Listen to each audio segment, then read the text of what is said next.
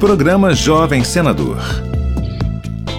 Todos os anos, os estudantes ganhadores de cada estado e do Distrito Federal são selecionados a partir de um concurso de redação para serem jovens senadores. Cauã Carvalho de Oliveira, de Aracaju, é o representante de Sergipe na edição de 2022. Cauã destaca em seu texto decisões que, segundo ele, foram tomadas na época da independência em 1822 e prejudicam os mais vulneráveis até os dias atuais. Procurei citar assim, a classe elitista, ela tomou decisões no passado e essas decisões acabaram não sendo tão benéficas para os tempos de hoje para os negros, para os indígenas, entre outros. Acho que o próprio trabalhador em geral. Acompanhe todos os detalhes do programa Jovem Senador no site senado.leg.br barra Jovem Senador.